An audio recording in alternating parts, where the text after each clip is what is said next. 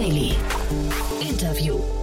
Herzlich willkommen zurück zu Startup Insider Daily. Mein Name ist Jan Thomas und wie vorhin angekündigt, Oliver Heinrich ist bei uns zu Gast, einer der Partner von Picos Capital und wir sprechen über ein ziemlich interessantes Programm, das Picos ins Leben gerufen hat für Praktikanten, die mal reinschnuppern wollen in die VC-Welt zu dem Programm kommen wir gleich, geht auch sofort los. Nur noch kurz der Hinweis auf die Folge von vorhin. Bei uns vorhin um 13 Uhr war zu Gast Tim Schumacher. Die meisten von euch kennen ihn als Super Angel aus Köln. Ein sehr, sehr erfolgreicher Unternehmer, der auch mit TS Ventures einen sehr erfolgreichen Venture-Arm schon aufgebaut hat und der jetzt ein neues Projekt gelauncht hat, nämlich seinen World Fund, den er heute announced hat. Ein sehr, sehr großer Fonds, der sich auf Nachhaltigkeitsthemen äh, konzentriert.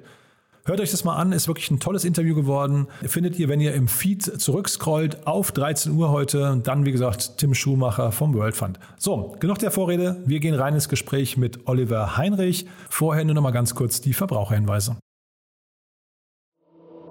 Startup Insider Daily. Interview. Super, ja, ich freue mich. Oliver Heinrich ist hier, Partner bei Picos. Hallo, hallo Oliver. Hi.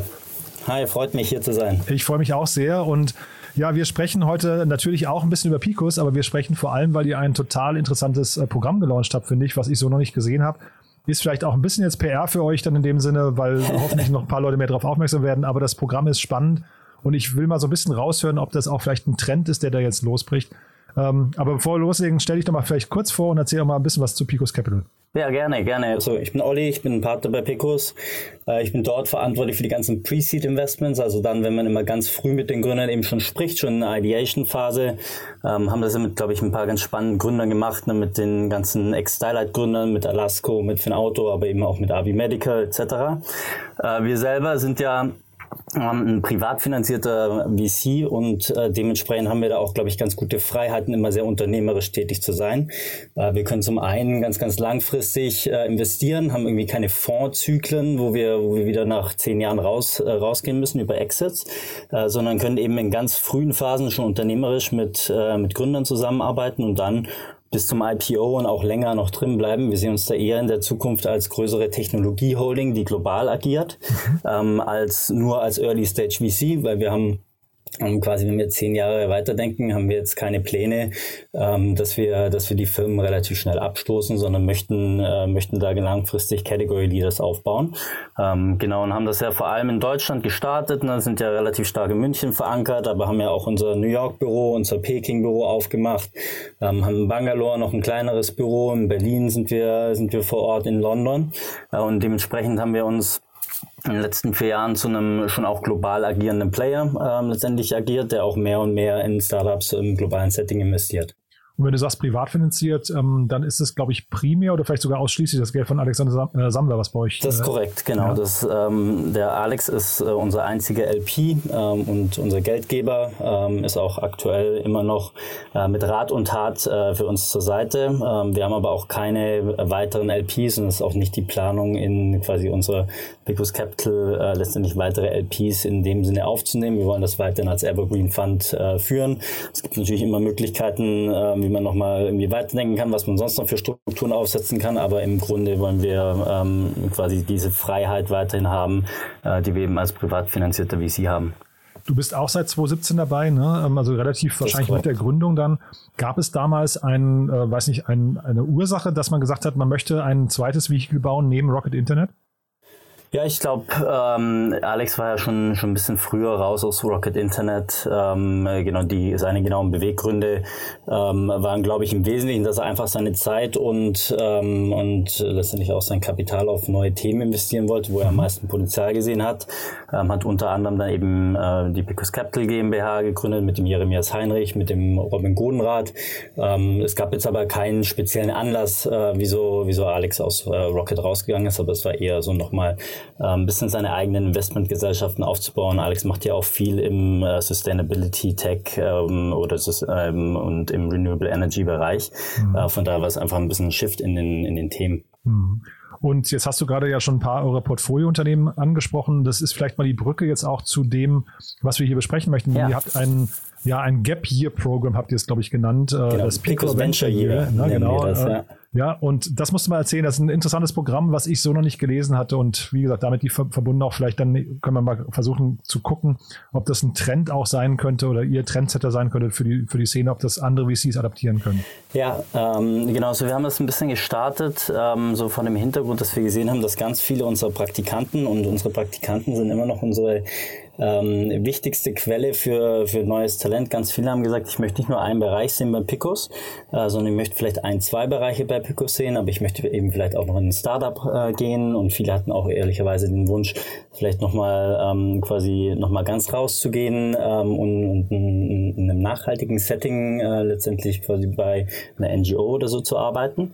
Äh, dementsprechend haben wir da immer mehr äh, so den Wunsch gehört von unseren Praktikanten ähm, und daraus sind letztendlich äh, ist das Gap Year Programm entstanden und im Wesentlichen gibt es dort vier Möglichkeiten.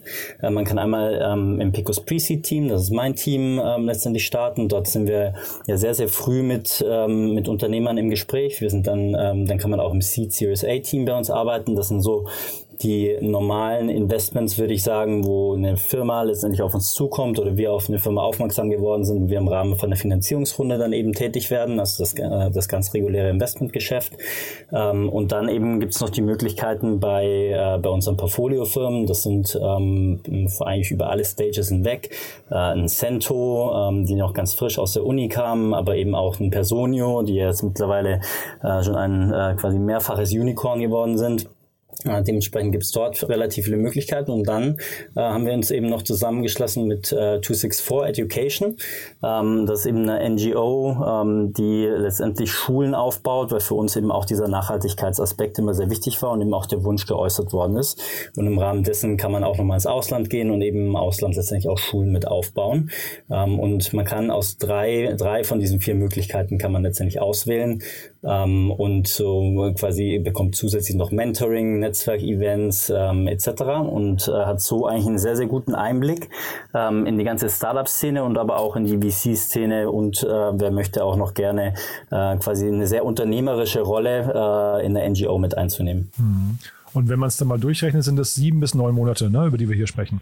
Genau, also man, wir, wir sagen, äh, drei Stationen sollte man machen. In der Regel sind ähm, die Stationen drei Monate. Ähm, bei der NGO kann man es auch ab äh, quasi ab einem Monat machen, ähm, aber eben auch auf drei Monate verlängern. Mhm. Ähm, aber die Dauer sind sieben bis neun Monate. Das bekommt man dann ganz gut, äh, beispielsweise zwischen dem Bachelor und dem Master. Wenn man dann ein Jahr sich, äh, ein Jahr sich frei nimmt, bekommt man das ganz gut rein. Und das klingt jetzt so, als gebt ihr euch viel Mühe für die Praktikanten, die da kommen. Also ist ja schon ein sehr durchdachtes Programm. Auf der anderen Seite passt da ja wahrscheinlich auch nicht jeder rein. Was, ähm, was sind denn so eure Anforderungen an die Praktikanten? Ja, ähm, also genau, wir, geben uns viel Mühe und äh, die, die Lucia, unsere Head of HR, hat das ähm, quasi auch sehr sorgfältig aufgesetzt. Im Wesentlichen kann sich bei uns jeder bewerben. Äh, wir suchen aber natürlich nach ähm, äh, quasi exceptional people ähm, und das bedeutet für uns gar nicht, die müssen gar keinen Business-Hintergrund haben, ähm, aber sie sollten eben ähm, quasi durch außergewöhnliche äh, Leistungen aufgefallen sein. Das kann akademisch sein, das kann auch schon beruflich sein, über, über Praktika. Ähm, das kann aber auch über extracurriculare Aktivitäten sein oder wenn jemand nebenbei schon ein Startup gegründet hat finden wir natürlich sowas auch immer sehr, sehr faszinierend.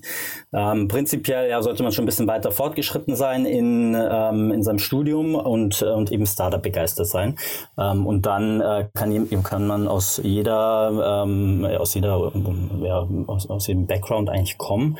Ähm, und wir sind da sehr offen, ähm, quasi auch nicht nur klassische BWL-Profile zu nehmen, sondern Startup interessiert ähm, auch aus, aus anderen Hintergründen. Mhm. Und du hast gesagt, ihr seid jetzt schon international aufgestellt. Das ist aber jetzt ein Programm für Deutschland, ne? Wir starten das jetzt dieses Jahr, beziehungsweise nächstes Jahr äh, starten wir das jetzt in Deutschland, das ist auch relativ äh, München fokussiert. Ähm, was zum einen, während als wir die äh, Konzeptphase hatten, war ja auch noch deutlich weniger Travel möglich, ähm, äh, quasi während der Corona-Zeit. Ähm, deswegen wir starten es als Pilot, ähm, beziehungsweise als Programm in, in München, können uns das aber auch vorstellen, dass wir in unseren anderen Büros, beispielsweise in New York, sowas machen. Mhm. Ähm, das ist natürlich immer eine Frage, wie das funktioniert mit, den, äh, mit dem Visum etc. Äh, für unser Programm jetzt braucht man eben eine Arbeitserlaubnis in, in der EU ähm, und dann sind wir aber erstmal quasi hauptsächlich in München, äh, wobei die NGO letztendlich auch im Ausland ist und man hat quasi auch noch einen kleinen Auslandseinsatz, wenn man sich für diese Option entscheidet. Mhm. Äh, zu den zur Entlohnung habe ich, glaube ich, nichts gefunden. Äh, wird das vergütet? Ja, ja, klar. Äh, ja, also äh, genau, die, äh, wir, wir gehen mit äh, dem Gap Year Programm äh, jetzt nicht genauso um wie mit jedem Praktikanten. Mhm. Ähm, wird ganz regulär nach Marktstandard vergütet. Super.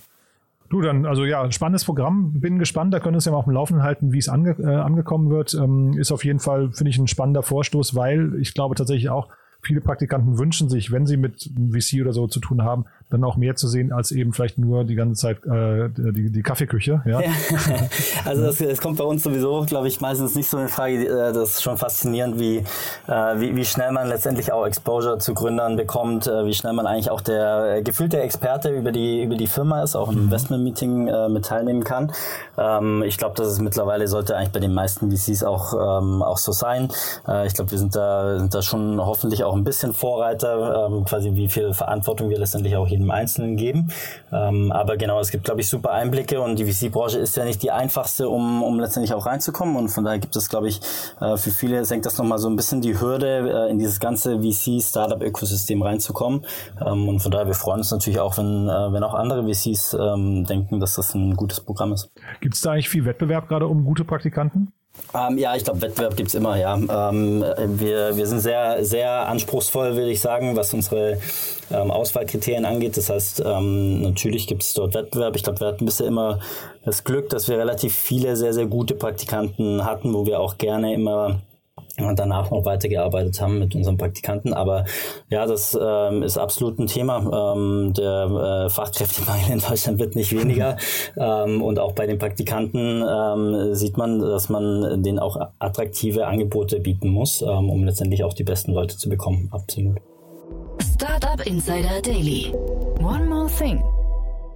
Präsentiert von OMR Reviews. Finde die richtige Software für dein Business. Wir haben eine letzte Frage und zwar geht es um das Thema Lieblingstools und da kannst du uns ja, mal, mal erzählen, was du da mitgebracht hast. Ja, also ich habe, äh, das habe ich erst vor zwei Wochen entdeckt und es ist jetzt schon mein äh, Top-Lieblingstool nach, äh, wahrscheinlich nach Superhuman. Und zwar ist das mem.ai. Ähm, das ist eine Note-Taking-App, die du gleichzeitig aber auch mit einem, äh, mit deinem Kalender verbinden kannst. Äh, meiner Meinung nach eines der spannendsten ähm, Note-Taking-Tools, äh, letztendlich das gerade draußen ist. Andreessen Horowitz ist da jetzt äh, vor kurzem auch eingestiegen. Äh, für mich hat das meine, meine komplette Note-Taking-Habits so ein bisschen umgestellt. Ich war davor ein großer Fan von Rome Research. Ähm, das ist, glaube ich, so ein bisschen das, ähm, ich sag mal, nerdiere ähm, Tool, äh, wo ein bisschen weniger UX äh, oder UI vor allem äh, letztendlich äh, quasi im Vordergrund stand. Mem.ai, absolut cooles, produktives, schnelles Tool, äh, wo man letztendlich auch Notes miteinander linken kann ähm, und kann ich jedem empfehlen, das mal auszuprobieren. Das ist auch, äh, ist auch for free. Äh, ich bekomme dafür auch keinen Affiliate-Bonus, aber ich bin tatsächlich sehr, sehr äh, begeisterter User ähm, und von daher kann ich das jedem empfehlen, das mal auszuprobieren. Die meisten werden wahrscheinlich, glaube ich, schon begeistert sein. Das Segment One More Thing wurde präsentiert von OMR Reviews. Vergleiche Business Software mit Hilfe von tausenden echten Nutzerbewertungen. Alle weiteren Informationen auf omr.com/reviews. Ja, Oliver, dann ganz großen Dank dafür. Ähm, klingt auf jeden Fall spannend und vielleicht sagen wir noch mal ganz kurz zu eurem äh, zu eurem Gap hier. Ähm, die URL wäre, glaube ich, wichtig und der, der Einsendeschluss oder Bewerbungsschluss, ne? Ah ja, ähm, genau, die URL, so die, die müsste ich jetzt wahrscheinlich nochmal raussuchen. Ich, ich schaue gerade mal nach, aber ich, also das, sieht man auf unserer Careers Webpage und dann unter Picos Venture Year. Ähm, also einfach bei uns auf die Webseite gehen. Ähm, der, ähm, der, der Bewerbungsschluss letztendlich ist am 16. Januar 22. Also kann man sich schön noch über Weihnachten ein bisschen ähm, quasi die Zeit nehmen, sich zu bewerben. Geht über eine ganz einfache Maske auf unserer Webseite. Äh, und die erste Batch ist dann im Herbst 22. Ähm, das heißt, bis dahin ist auch noch ein bisschen Zeit, ähm, aber bis zum 16. Januar 2022 nehmen wir noch Bewerbungen an und freuen uns natürlich über äh, sämtliche Bewerbungen und dann auch über die Gespräche mit den, mit den jeweiligen Bewerbern. Super, Oliver. Du, dann drücke ich die Daumen und wie gesagt, wir bleiben in Kontakt und äh, ja, hören uns entweder in dem Kontext oder in anderem Kontext demnächst wieder. Ja? Super, hat mich gefreut. Startup Insider Daily, der tägliche Nachrichtenpodcast der deutschen Startup-Szene. So, das war's für heute. Das war Oliver Heinrich von Picos Capital. Damit sind wir durch. Ich hoffe, es hat euch hier Spaß gemacht. Wenn dem so sein sollte, empfehlt uns doch bitte weiter an eure Freunde, Bekannte, Verwandte oder Leute, die sich einfach nur irgendwie interessieren für die Startup-Welt. Ihr wisst ja, die Startup-Szene ist so ein bisschen die Kristallkugel der Welt von morgen. Einfach mal drüber nachdenken, wen ihr vielleicht darüber informieren könntet oder auf LinkedIn oder Instagram oder wie auch immer teilen, dass ihr diesen Podcast mögt. Das hilft uns am allermeisten, motiviert uns natürlich auch diesen Podcast jeden Tag mit drei Folgen zu machen. Dafür schon mal vielen, vielen Dank und ja, ansonsten euch noch einen wunderschönen Tag und ich hoffe, wir hören uns morgen wieder in alter Frische. Bis dahin. Ciao, ciao.